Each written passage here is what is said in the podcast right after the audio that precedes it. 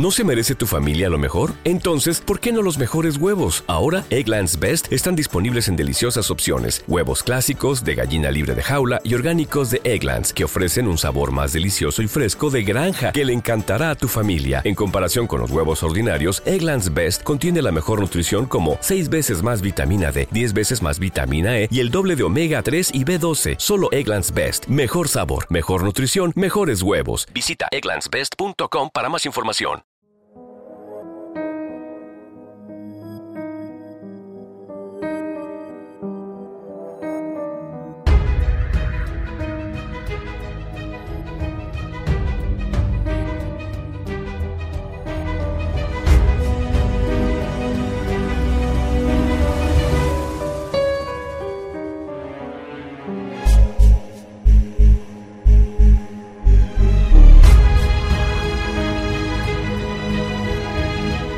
El Conde de Montecristo, de Alexandre Dumas.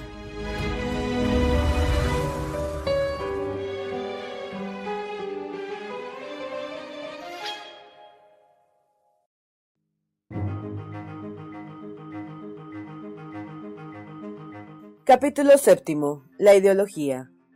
Si el conde de Montecristo hubiese vivido más tiempo en el mundo parisiense, habría apreciado la visita que le hacía el señor de Villefort considerado por todos como un hombre hábil, como suele considerarse a las personas que no han sufrido ningún descalabro político, aborrecido de muchos, pero protegido con ardor por algunos, sin ser por esto mejor querido de nadie, el señor de Villefort se encontraba en una alta posición en la magistratura y la mantenía como un Harley o un Mole, a pesar de haberse regenerado sus salones por una mujer joven y por una hija de su primer matrimonio, de edad apenas de 18 años, no dejaban de observarse en ellos el culto de las tradiciones y la religión de la etiqueta, la cortesía fría, la fidelidad absoluta a los principios del gobierno, un desprecio profundo de las teorías y de los teóricos, el odio a los ideólogos, tales eran los elementos de la vida interior y pública del señor de Villefort. No era únicamente un magistrado, era casi un diplomático, sus relaciones con la antigua corte, de la que siempre hablaba con dignidad y respeto, hacía que la moderna se respetara, y sabía tantas cosas que no solamente le admiraban todos sus conocidos, sino que a veces le hacían consultas. Quizá no hubiera sucedido esto si hubiesen podido desembarazarse de él, pero al igual que los señores feudales rebeldes a su soberano, habitaba una fortaleza inexpugnable. Esta fortaleza era su cargo de procurador del rey, cuyas ventajas explotaba maravillosamente y que no hubiera abandonado sino para hacerse diputado y reemplazar así la neutralidad por la oposición. En general hacía o devolvía muy pocas visitas. La mujer visitaba por él. Era una cosa admitida en esa sociedad que siempre achecaba sus graves y numerosas ocupaciones, lo que no era en realidad más que un cálculo de orgullo, una quintesencia de aristocracia, la aplicación, en fin, de este axioma. Estímate a ti mismo y serás estimado de los demás, axioma más útil cien veces en nuestra sociedad que el de los griegos. Conócete a ti mismo, sustituido en nuestros días por el arte menos difícil y más ventajoso de conocer a los demás. El señor de Villefort era un poderoso protector para sus amigos, para sus enemigos era un adversario sordo pero encarnizado, para los indiferentes la estatua de la ley convertida en hombre, fisonomía impasible, porte altanero, mirada apagada y brusca o insolentemente penetrante y escudriñadora. Tal era el hombre a quien cuatro revoluciones seguidas habían formado y después afirmado sobre su pedestal. Se le tenía por el hombre menos curioso de Francia, daba un baile todos los años y no se presentaba en él más que un cuarto de hora, es decir, cuarenta y cinco minutos menos que el rey en los suyos. Jamás se le veía en los teatros, en los conciertos, ni en ningún lugar público. Algunas veces jugaba una partida de whist y entonces procuraban elegirle jugadores dignos de él, algún embajador, algún arzobispo, algún príncipe, algún presidente o en fin alguna duquesa viuda. Tal era el hombre cuyo carruaje acababa de parar delante de la puerta del conde de Montecristo. El ayuda de cámara anunció al señor de Villefort en este instante en que el conde, inclinado sobre una gran mesa, seguía el itinerario de San Petersburgo a China. El procurador del rey entró con el mismo paso grave y acompasado que en el tribunal. Era el mismo hombre, o más bien la continuación del mismo hombre a quien hemos conocido de sustituto en Marsella. La naturaleza no había alterado en nada el curso que había de seguir.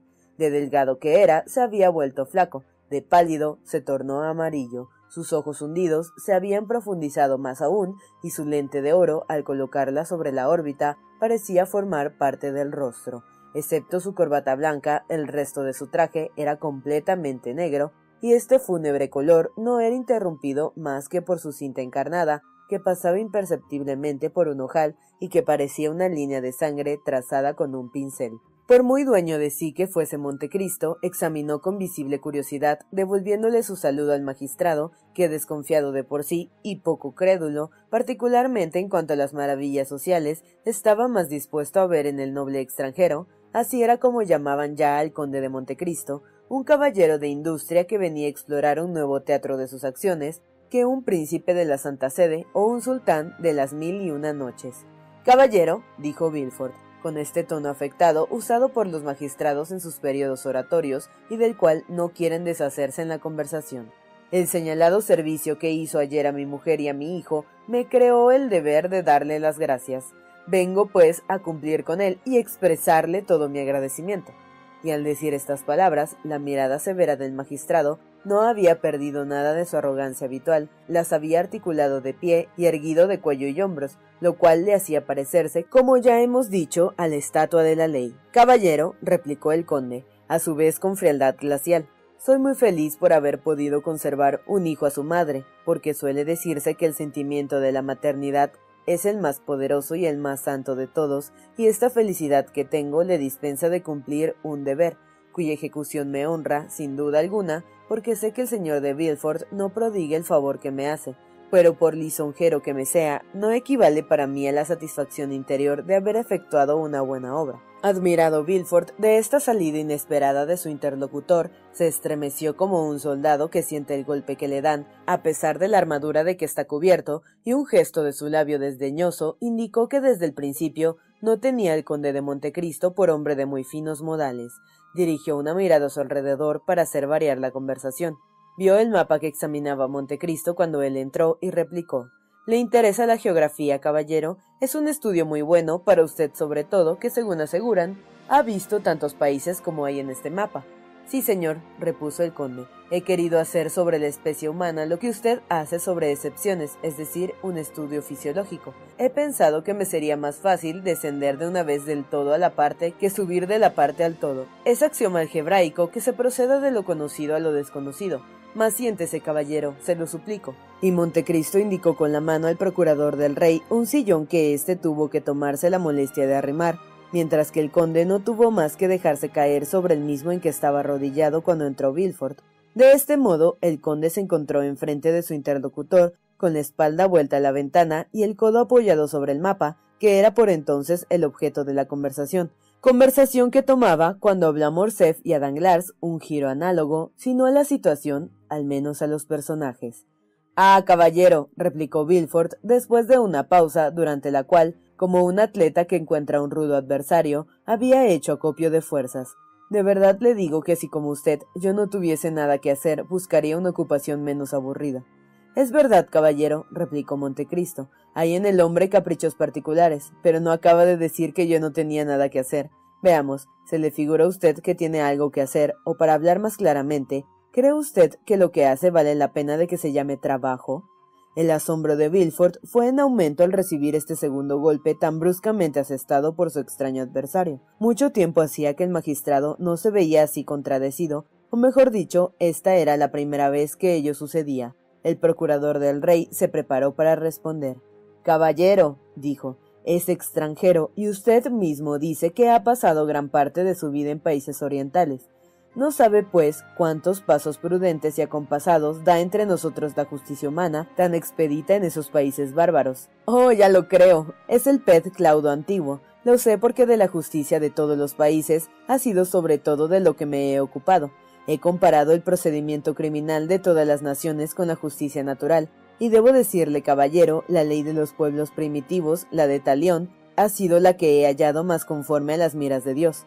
Si se adoptara esa ley, dijo el procurador del rey, simplificaría mucho nuestros códigos, y entonces sí que, como decía, poco a, no tendría que cansarse no tendrían que cansarse mucho los magistrados. Probablemente con el tiempo se adoptará, dijo Montecristo, Bien sabe que las invenciones humanas marchan de lo compuesto a lo simple, que es siempre la perfección.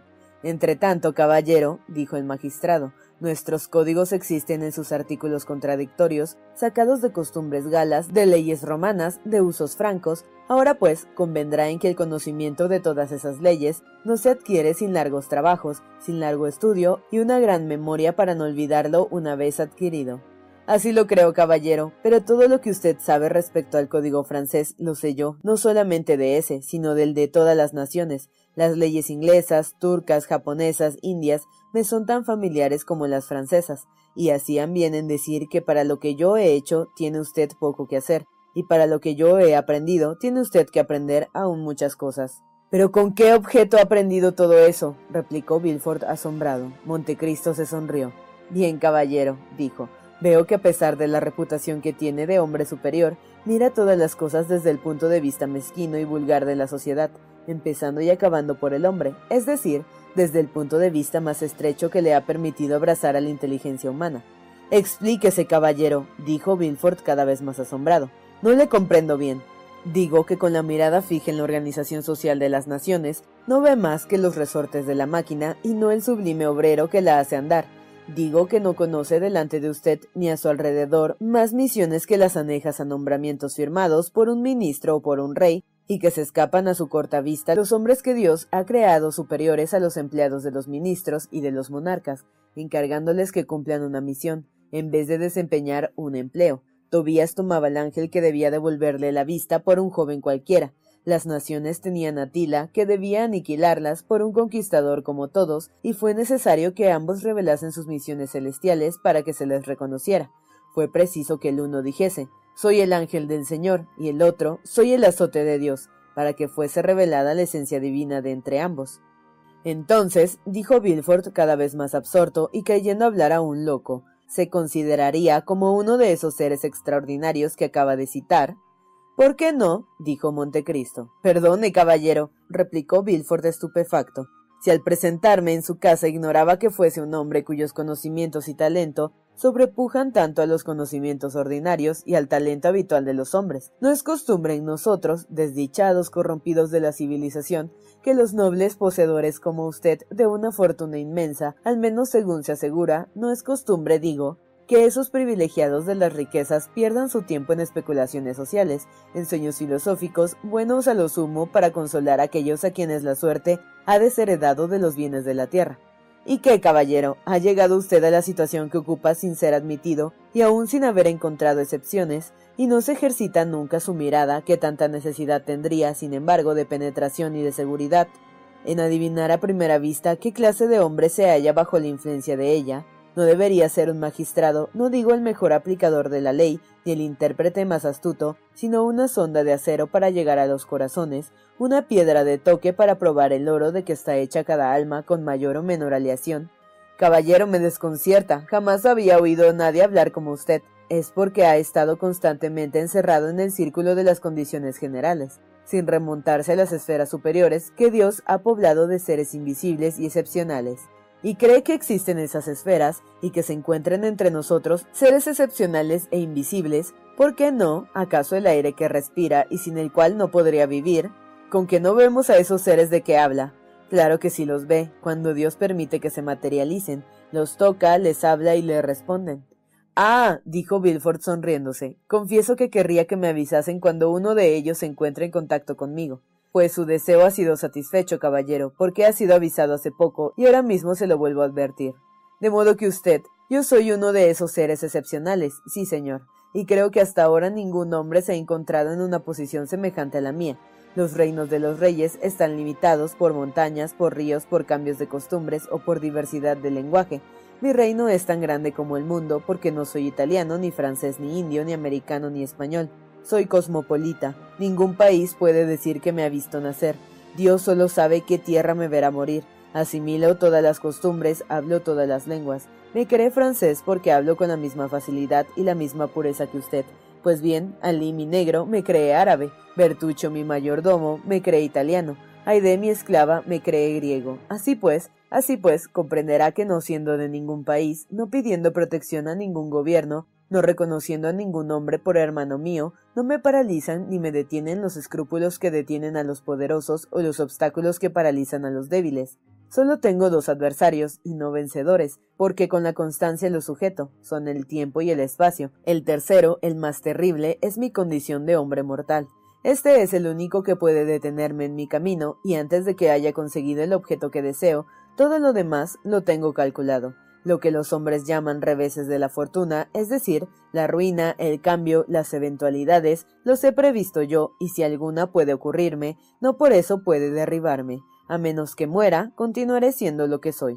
He aquí por qué le digo cosas que nunca ha oído, ni de boca de los reyes, porque los reyes le necesitan y los hombres le temen.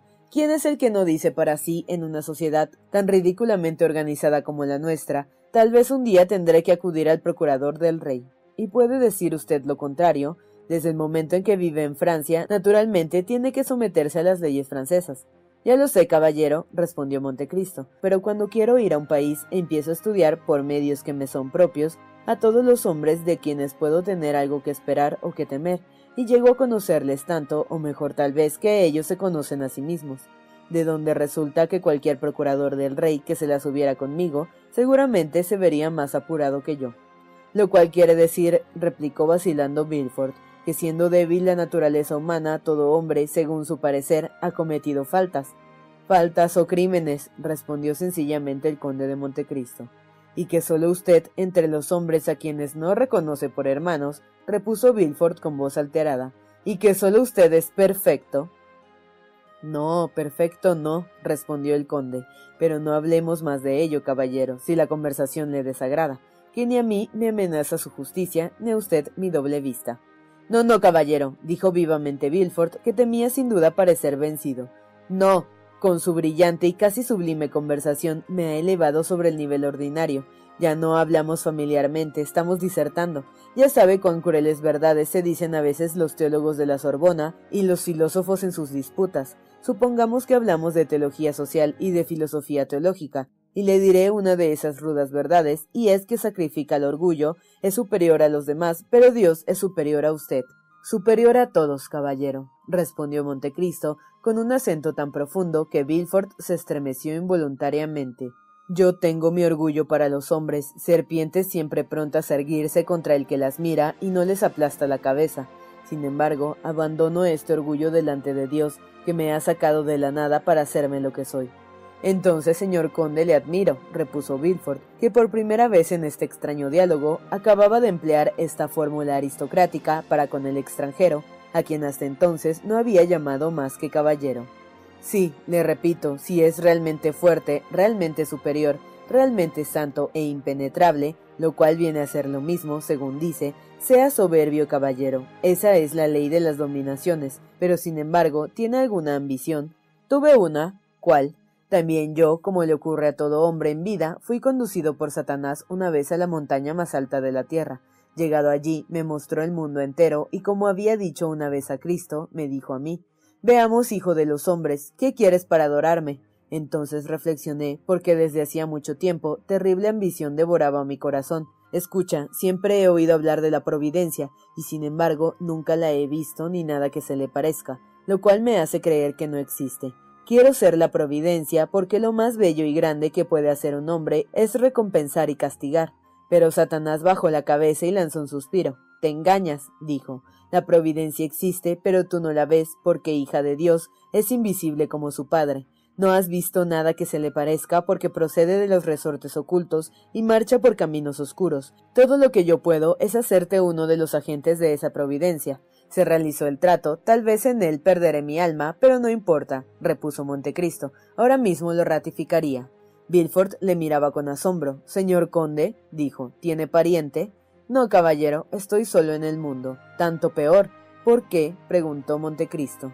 Porque hubiera podido ver un espectáculo que destruyese su orgullo. Dice que no teme más que la muerte. No es que la tema, sino solo ella puede detenerme. Y la vejez, mi misión se habrá cumplido antes de que haya llegado a viejo. Y la locura, poco me ha faltado para dar en ella, pero ya conoce el axioma, non bis in idem. Es principio de jurisprudencia criminal y por lo tanto está en su cuerda. Caballero, repuso Bilford, otra cosa hay que temer más que la muerte, la vejez o la locura. La apoplejía, por ejemplo, ese rayo que le hiere sin destruirle y después del cual, no obstante, todo se acabó. Vive, pero no es el mismo. Usted que como Ariel rayaba en ángel, ya no es más que una masa inerte que como Calibán raya en bestia. Esto se llama una apoplejía. Venga si quiere proseguir esta conversación en mi casa, conde. Un día que desee encontrar adversario capaz de comprenderle y ansioso de contestarle, hallará a mi padre, el señor Noirtier de Villefort, uno de los más fogosos jacobinos de la Revolución Francesa, es decir, la audacia más brillante puesta al servicio de la organización más poderosa. Un hombre que no había visto como usted todos los reinos de la tierra, pero ayudó a derribar uno de los más poderosos. En fin, un hombre que como usted se creía enviado no de Dios, sino del Ser Supremo, no de la providencia, sino de la fatalidad. Pues bien, caballero, todo eso fue destruido no en un día ni en una hora, sino en un segundo. El día anterior, el señor Noirtier, antiguo jacobino, antiguo senador, antiguo carbonario, que se reía de la guillotina, del cañón y del puñal. El señor Noirtier, jugando con las revoluciones, el señor Noirtier para quien Francia no era más que un vasto juego de ajedrez del cual peones, torres, caballos y reinas debían desaparecer con tal que al rey se le diera mate, el señor Noirtier, tan temido, tan terrible, era al día siguiente ese pobre Noirtier, anciano paralítico a merced del más débil de la casa, es decir, de su nieta Valentina, un cadáver mudo y helado que no vive sin alegría ni sufrimiento, sino para dar tiempo a la materia de llegar sin tropiezo a su entera descomposición. Ah, caballero, dijo Montecristo, tal espectáculo no es extraño a mis ojos ni a mi pensamiento. Entiendo un poco de medicina y he buscado más de una vez el alma en la materia viva o en la materia muerta, y como la providencia ha permanecido invisible a mis ojos, aunque presente en mi corazón, cien autores, desde Sócrates hasta Séneca, hasta San Agustín, hasta Gal, hicieron en prosa o en verso la misma descripción que usted, pero sin embargo comprendo que los sufrimientos de un padre puedan operar grandes cambios en el espíritu de un hijo. Iré, caballero, puesto que así lo quiere, a contemplar ese terrible espectáculo que debe entristecer su casa. Sin duda sucedería esto si Dios no hubiera dado una compensación a esta desgracia. Al lado del anciano de descendiente hacia esa tumba, tengo dos hijos que entran en la vida, Valentina, hija de mi primer casamiento, y Eduardo es a quien ha salvado la vida. ¿Y de esa compensación qué resulta? preguntó Montecristo. Resulta que mi padre, extraviado por las pasiones, que se libertan de la justicia humana, pero no de la justicia de Dios, y que Dios, no queriendo castigar más que a una persona, le ha castigado solamente a él. Montecristo, con la sonrisa en los labios, arrojó en el fondo de su corazón un rugido que habría hecho huir a Villefort si hubiese podido oírlo. Adiós, caballero, repuso el magistrado, que hacía algún tiempo estaba levantado y hablaba en pie. Le dejo, llevando de usted un recuerdo de estimación que espero le será agradable cuando me conozca mejor. Por otra parte, ha hecho de la señora de Villefort una amiga eterna. Montecristo saludó y se contentó con acompañar hasta la puerta de su gabinete a Villefort, el cual subió a su carruaje precedido de dos lacayos, que a una señal de su amo se apresuraron a abrir la portezuela. Luego, así que el procurador del rey hubo desaparecido, dijo Montecristo, dando un profundo suspiro. Vamos, basta de veneno, y ahora que mi corazón está lleno de él, vamos a buscar el remedio. Y haciendo sonar el timbre, dijo Alí, Subo a ver a la señora, que esté preparado el carruaje dentro de media hora. ¿No se merece tu familia lo mejor? Entonces, ¿por qué no los mejores huevos? Ahora, Egglands Best están disponibles en deliciosas opciones. Huevos clásicos, de gallina libre de jaula y orgánicos de Egglands, que ofrecen un sabor más delicioso y fresco de granja que le encantará a tu familia. En comparación con los huevos ordinarios, Egglands Best contiene la mejor nutrición como 6 veces más vitamina D, 10 veces más vitamina E y el doble de omega 3 y B12. Solo Egglands Best. Mejor sabor, mejor nutrición, mejores huevos. Visita egglandsbest.com para más información.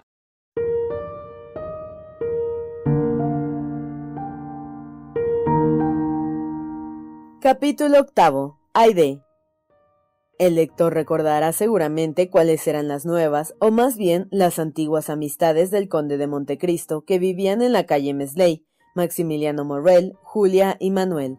La expectativa de esta visita, de los breves momentos felices que iba a pasar, del resplandor de paraíso que penetraba en el infierno en que voluntariamente había entrado, había esparcido desde el momento en que perdió de vista a Villefort la serenidad más encantadora sobre el rostro del conde.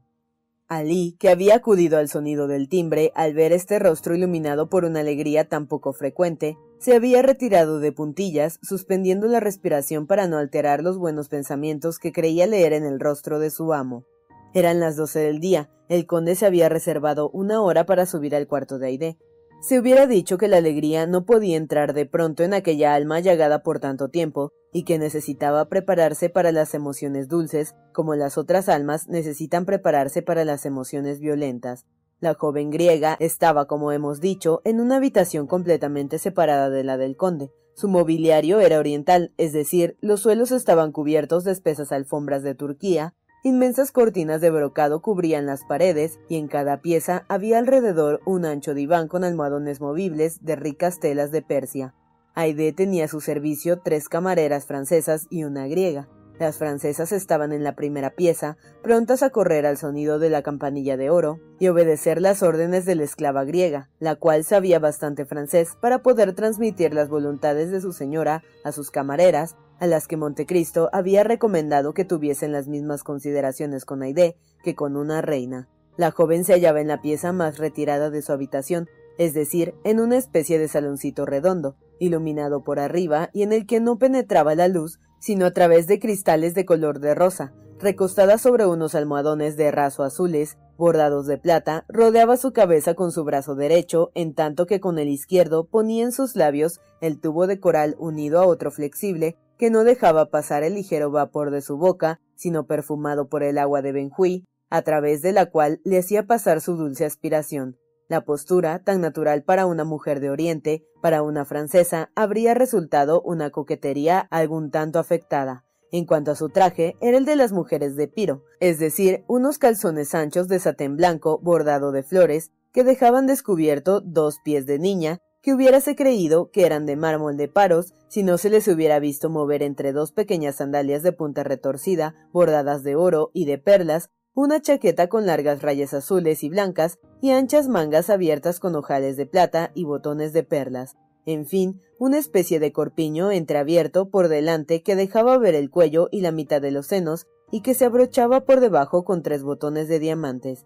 En cuanto a la cintura, desaparecía debajo de uno de esos chales de seda, con anchas franjas de vivos colores que tanto ambicionan nuestras elegantes parisienses se tocaba con un casquete de oro bordado de perlas, torcido a un lado, y debajo de él resultaba una linda rosa natural sobre unos cabellos de seda tan negros como el azabache.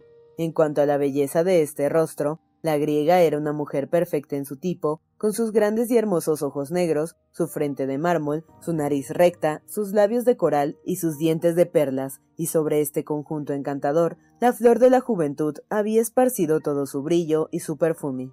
Podía tener Aide diecinueve o veinte años. Montecristo llamó a la doncella griega y le dijo que pidiera permiso a Aide para entrar a verla.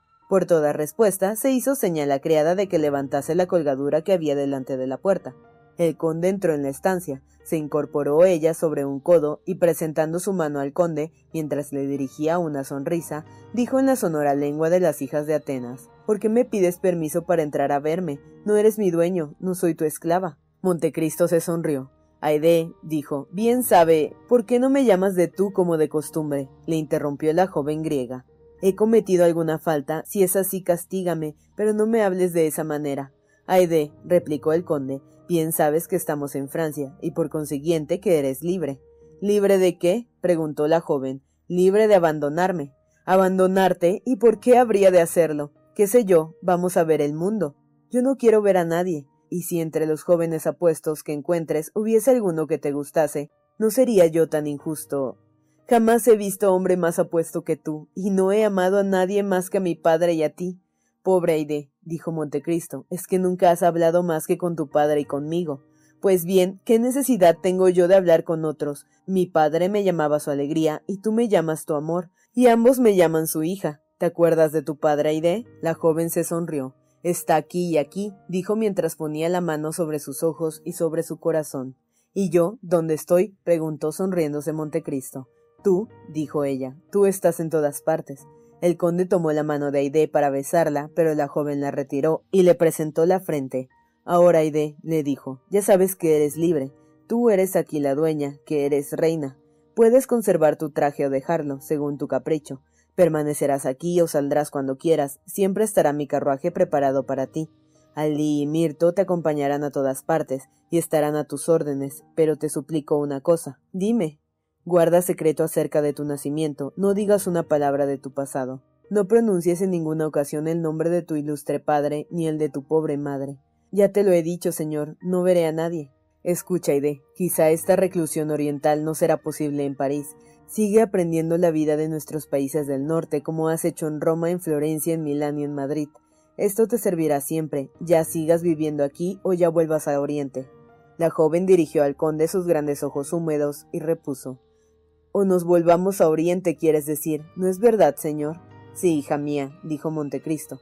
Bien sabes que nunca seré yo quien te deje. No es el árbol el que abandona la flor, sino la flor la que abandona al árbol. Nunca te abandonaré yo, señor, dijo Aide, porque estoy segura de que no podría vivir sin ti. Pobre niña, dentro de diez años yo seré viejo, y dentro de diez años tú serás joven aún. Mi padre tenía blanca la barba, esto no impedía que yo le amase. Mi padre tenía sesenta años y me parecía más hermoso que todos los jóvenes que miraba. Pero dime, ¿crees tú que te podrás acostumbrar a esta vida? Te veré todos los días. Pues bien, ¿qué es lo que pides, señor? Temo que te aburras. No, señor, por la mañana pensaré que vas a venir a verme, y por la noche me acordaré que has venido. Por otra parte, cuando estoy sola, tengo grandes recuerdos. Vuelvo a ver inmensos cuadros, grandes horizontes con el Pindo y el Olimpo a lo lejos. Además, tengo en el corazón tres sentimientos con los cuales no se puede uno aburrir tristeza, amor y agradecimiento. Eres digna hija del Epiroide, graciosa y poética, y se conoce que desciendes de esa familia de diosas que ha nacido en tu país. Tranquilízate, hija mía, yo haré de manera que tu juventud no se pierda, porque si me amas como un padre, yo te amo como una hija. Te equivocas, señor, yo no amaba a mi padre como te amo a ti. Mi amor hacia ti es otro amor, mi padre ha muerto y yo no he muerto. Si tú murieras, yo moriría contigo. El conde dio su mano a la joven con una sonrisa de profunda ternura. Aide imprimió en ella sus labios como de costumbre. Y Montecristo, dispuesto así para la entrevista que iba a tener con Morrel y su familia, partió murmurando estos versos de Píndaro. Es la joven una flor cuyo fruto es el amor. Dichoso el que la obtenga después de haberla visto madurar lentamente. Conforme a sus órdenes, el carruaje estaba pronto, montó en él y, como de costumbre, partió a galope. En pocos minutos llegó a la calle Mesley número 7. La casa era blanca, risueña y precedida de un patio con dos enormes macetas que contenían hermosísimas flores. El conde reconoció a Cocles, el portero que le abrió la puerta, pero como éste ya recordará el lector, no tenía más que un ojo y después de nueve años se había debilitado considerablemente, no reconoció al conde. Para detenerse delante de la entrada, los carruajes debían dar una vuelta a fin de evitar un surtidor de agua cristalina que salía del centro de una gran taza en forma de concha de mármol, la cual había excitado bastantes envidias en el barrio y era causa de que llamasen a esta casa el pequeño Versalles. En esta taza nadaban una multitud de peces encarnados y de diversos colores. La casa, elevada sobre un piso de cocinas y de cuevas, tenía además del bajo otros dos, los jóvenes la habían comprado con sus dependencias, que consistían en un inmenso taller, un jardín y dos pabellones en este. Manuel había visto desde la primera ojeada en esta disposición una pequeña especulación. Se había reservado la casa, la mitad del jardín, y había trazado una línea, es decir, había construido una tapia entre él y los talleres, que alquiló con los pabellones y la otra mitad del jardín, de suerte que vivía en una casa sumamente agradable por un precio bastante módico. El comedor era de encina, el salón de caoba y de terciopelo azul, la alcoba de nogal y de damasco verde. Además, había un gabinete de trabajo para Manuel, que no trabajaba, y un salón de música para Julia, que no estudiaba este bello arte. El segundo piso estaba destinado a Maximiliano. Era una repetición exacta de la habitación de su hermana, pero el comedor había sido convertido en una sala de billar donde llevaba a sus amigos. Él mismo se hallaba limpiando su caballo y fumando a la entrada del jardín cuando se detuvo a la puerta el carruaje del conde de Montecristo. Cocles abrió la puerta, como hemos dicho, y bajándose Bautista del pescante, preguntó si el señor y la señora Herbold y el señor Maximiliano Morrel estaban visibles para el conde de Montecristo. Para el conde de Montecristo, exclamó Morrel arrojando su cigarro y saliendo al encuentro del conde. Ya lo creo, ya lo creo que estamos visibles para él. Ah, gracias, mil gracias, señor conde, por no haber olvidado su promesa.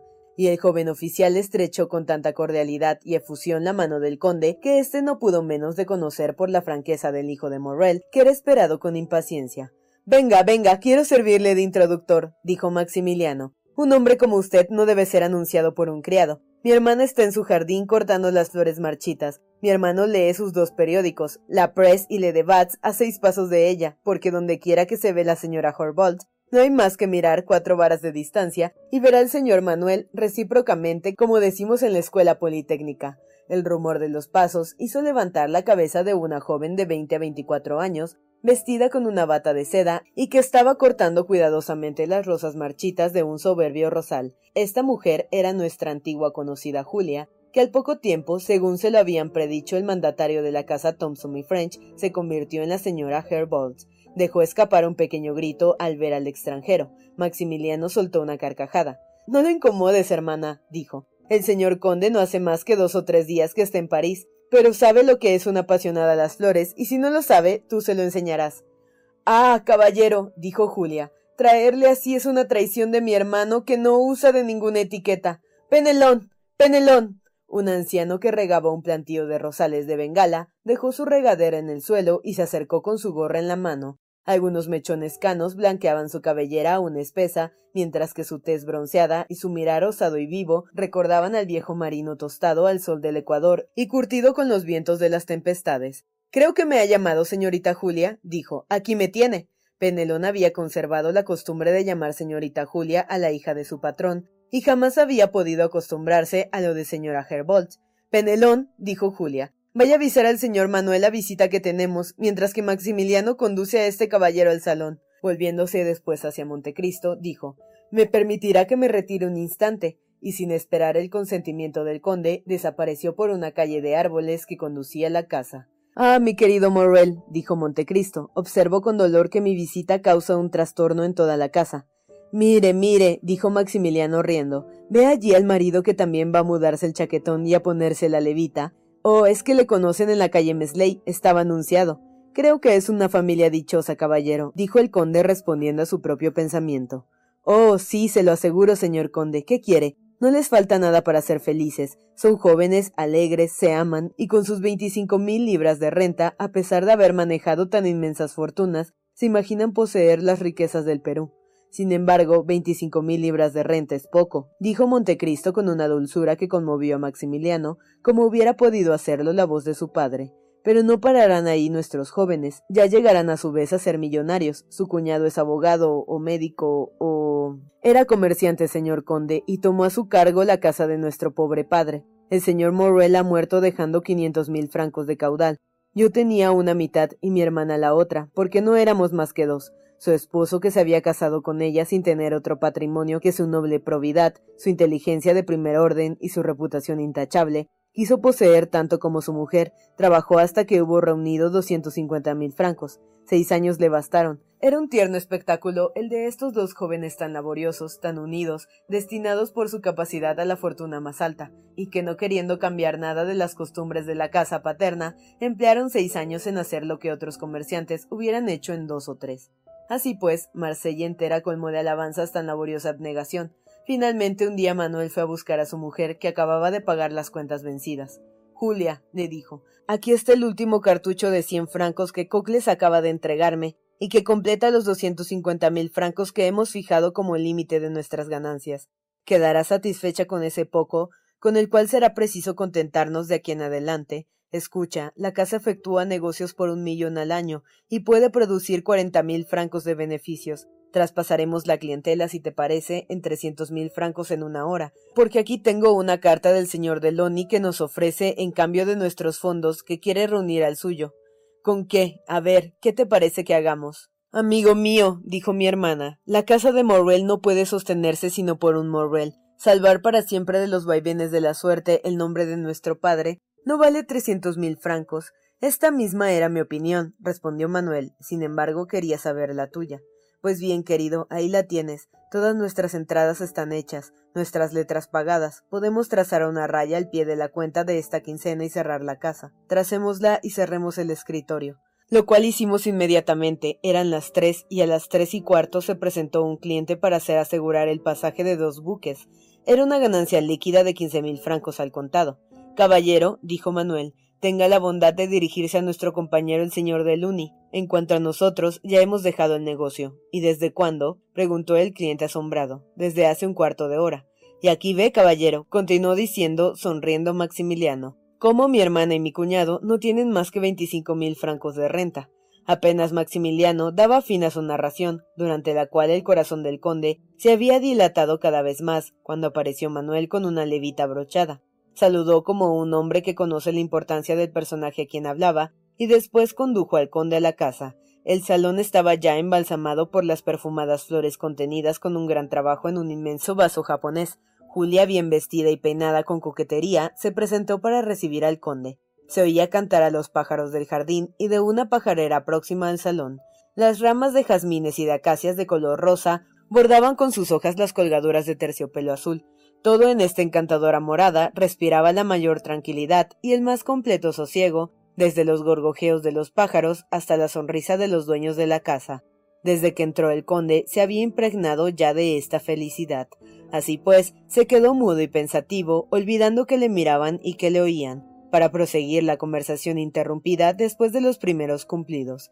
Dándose cuenta de este silencio que ya resultaba poco cortés, saliendo con gran esfuerzo de su ensimismamiento, dijo Señores, perdónenme una emoción que debe asombrarles, habituados a la paz y a la felicidad que aquí encuentro, pero es para mí una cosa tan nueva la satisfacción sobre un rostro humano que no me canso de mirarle a usted y a su marido.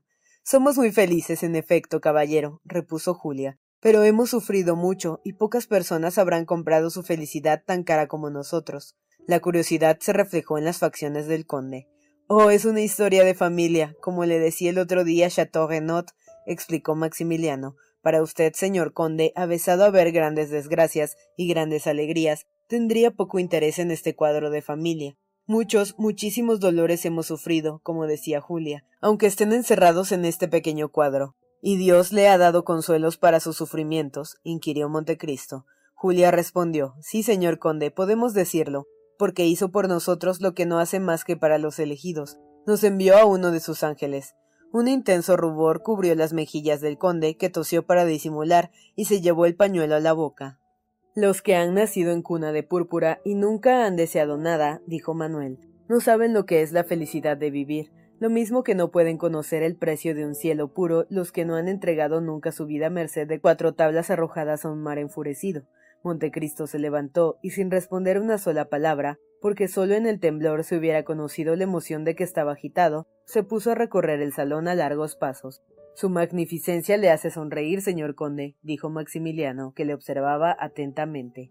No, no, respondió Montecristo muy pálido, y conteniendo con una mano los latidos de su corazón, en tanto con la otra mostraba al joven un fanal bajo el que reposaba un bolsillo de seda sobre una almohadilla de terciopelo negro. Estaba pensando qué significa este bolsillo que en un lado contiene un papel, me parece, y en el otro un hermoso diamante. Maximiliano adoptó un aire grave y respondió Este bolsillo, señor conde, es el tesoro más preciado de nuestra familia. En efecto, este diamante es bastante hermoso, repuso el conde de Montecristo. Oh, mi hermano no le habla del valor de la piedra, aunque está valorada en cien mil francos, señor conde. Quiere solamente decirle que los objetos que encierra ese bolsillo son las reliquias del ángel de quien hablábamos hace poco. No entiendo lo que dice, y sin embargo no debo preguntárselo, señora, replicó el conde de Montecristo inclinándose. Perdóneme, no he querido ser indiscreto. Indiscreto dice, o, al contrario, nos hace felices con ofrecernos una ocasión de hablar de este asunto. Si ocultásemos como un secreto la acción más hermosa que recuerda ese bolsillo, no lo expondríamos de tal modo a la vista de todos. O quisiéramos poderla publicar en todo el universo para que un estremecimiento de nuestro bienhechor desconocido nos revelase su presencia. Ah, ahora voy comprendiendo, dijo Montecristo con voz ahogada. Caballero, dijo Maximiliano levantando el fanal, y besando religiosamente el bolsillo de seda. Esto ha tocado la mano de un hombre por el cual fue salvado mi padre de la muerte, nosotros de la ruina y nuestro nombre de la ignominia, de un hombre gracias al cual nosotros, pobres muchachos entregados a la miseria o a las lágrimas, podemos oír hoy a la gente extasiarse en nuestra felicidad. Esta carta, y sacando Maximiliano un billete del bolsillo, lo presentó al conde. Esta carta fue escrita por él un día en que mi padre había tomado una resolución desesperada, este diamante fue regalado para su dote a mi hermana por el generoso desconocido. Montecristo abrió la carta y la leyó con una inefable expresión de felicidad. Era el billete que nuestros lectores conocen dirigido a Julia y firmado Simbad el Marino. Desconocido dice, con que el hombre que les ha hecho ese servicio ha permanecido ignorado.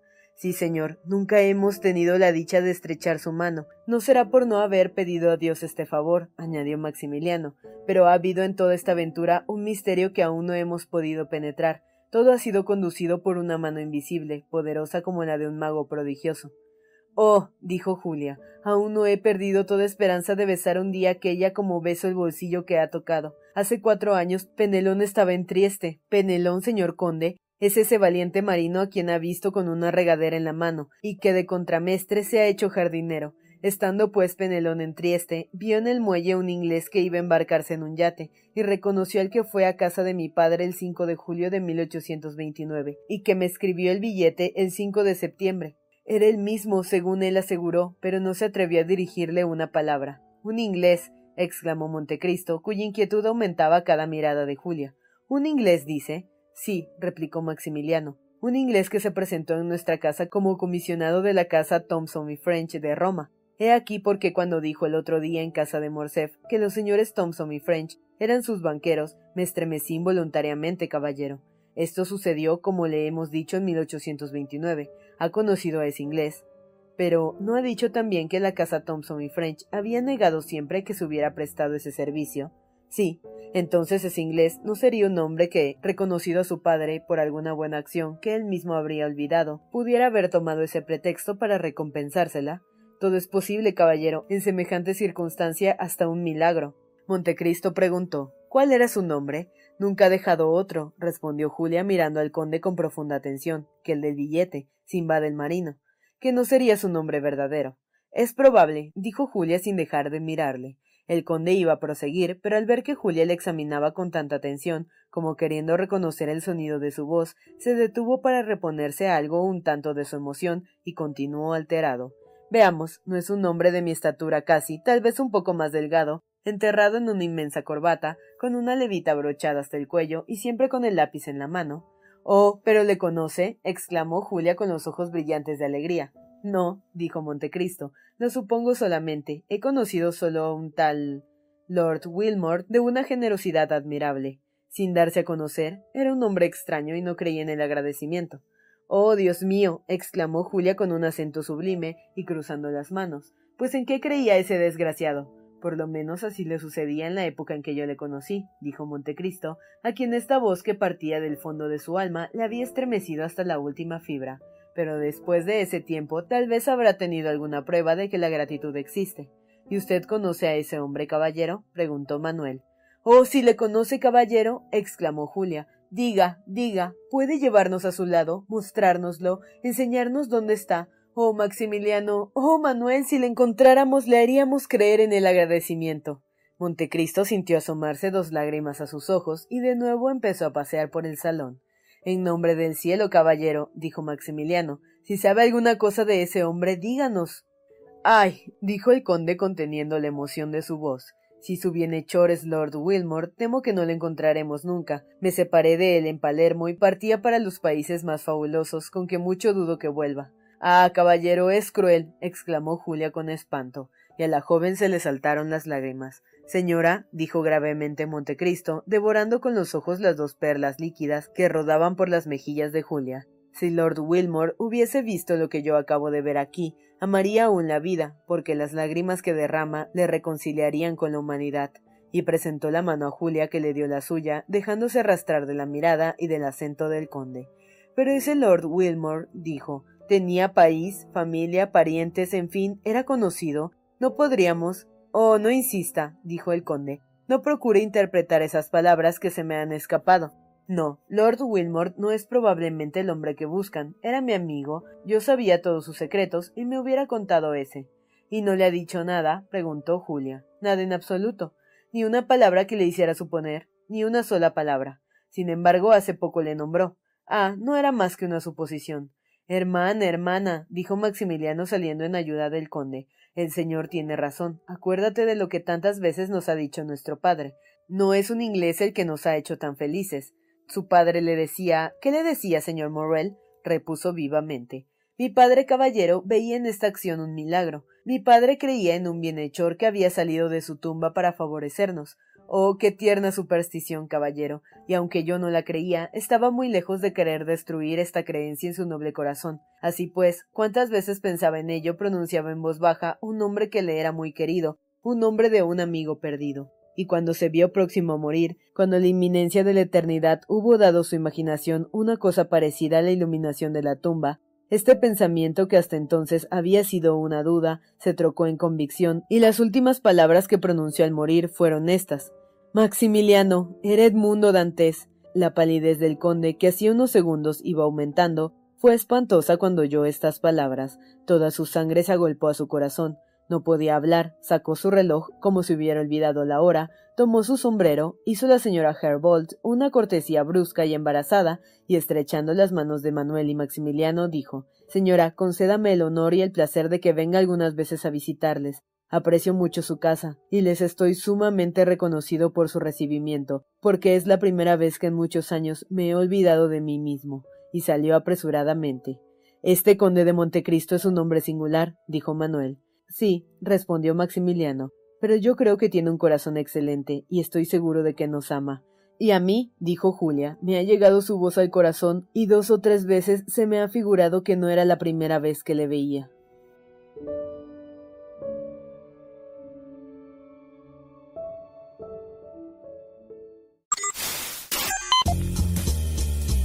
No te pierdas la continuación de esta historia. Capítulos todos los lunes, miércoles y viernes. Suscríbete. El Cuentero, con historias para tus oídos.